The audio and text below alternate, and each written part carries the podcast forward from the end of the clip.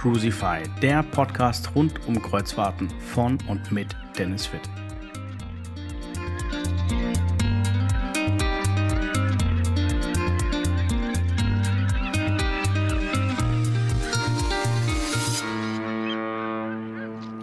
Hallo und herzlich willkommen zur ersten Ausgabe des neuen Crucify.de Podcast. Hier dreht sich alles um Kreuzfahrten.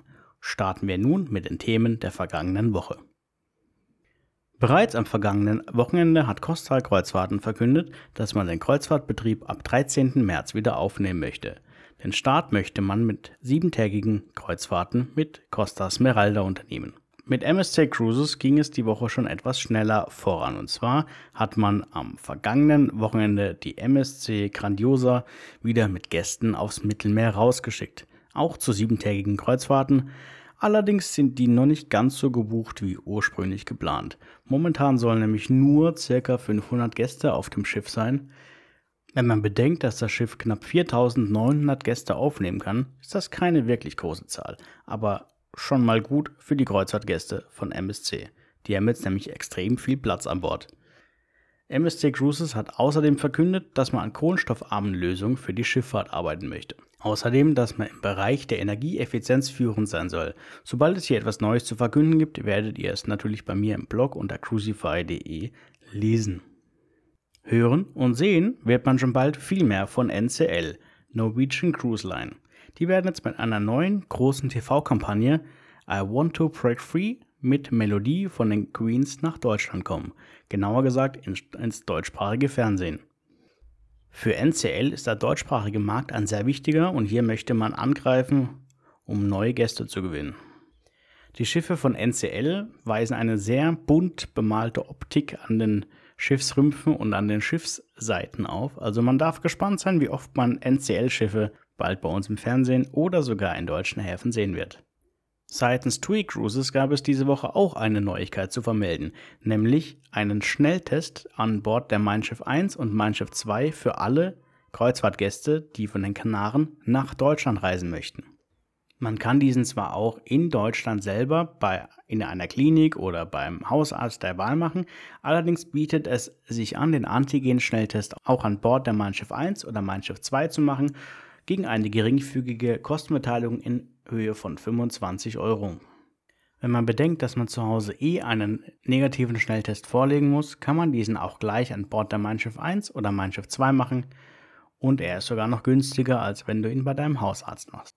Informier dich bitte über die gültigen Quarantäne- und Einreiseregeln in deinem Bundesland. Hierzu hat jedes Bundesland seine eigenen Regeln. Also bitte informier dich, bevor du die Reise antrittst, damit es später keine böse Überraschung gibt. Wenn wir schon beim Thema böse Überraschung sind, momentan ist ja im Gespräch, dass es einen Reisestillstand gibt. Dieser ist zwar noch nicht ganz durch, aber er steht so ein bisschen im Raum. Also bitte bedenkt es, wenn du demnächst auf Kreuzfahrt gehen möchtest, dass die Wahrscheinlichkeit hoch ist, dass diese Kreuzfahrt abgesagt wird, solange das Thema Reisestillstand noch in den Medien ist. Seitens Carnival gab es diese Woche auch eine Mitteilung, und zwar ging es um den Hackerangriff auf AIDA Cruises und Costa Cruises. Hierzu hat Carnival bestätigt, dass es einen Verschlüsselungsangriff auf die wichtigsten Kernkomponenten von AIDA und Costa Cruises gab und dass man diese jetzt im Griff hat oder zumindest dagegen anarbeitet.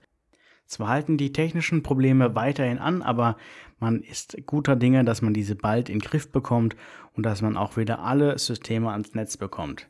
Man betont bei Carnival weiterhin, dass es aktuell keinen Hinweis auf einen Missbrauch der Information oder Kundeninformationen gab. Für Kreuzfahrten aus den USA oder mit amerikanischen Häfen gibt es immer noch schlechte Neuigkeiten. Man möchte frühestens im Mai 2021 wieder loslegen. Man brauche die Zeit bis im Mai, um den Vorgaben der CDC, also der amerikanischen äh, Gesundheitsbehörde, umsetzen zu können. Diese Regularien, die die CDC vorlegt, sind extrem streng. Damit man loslegen darf, muss man auch wieder diverse oder zahlreiche Testfahrten vornehmen. Wenn man jetzt schon im Februar starten möchte, kann man diese Testfahrten natürlich nicht vornehmen.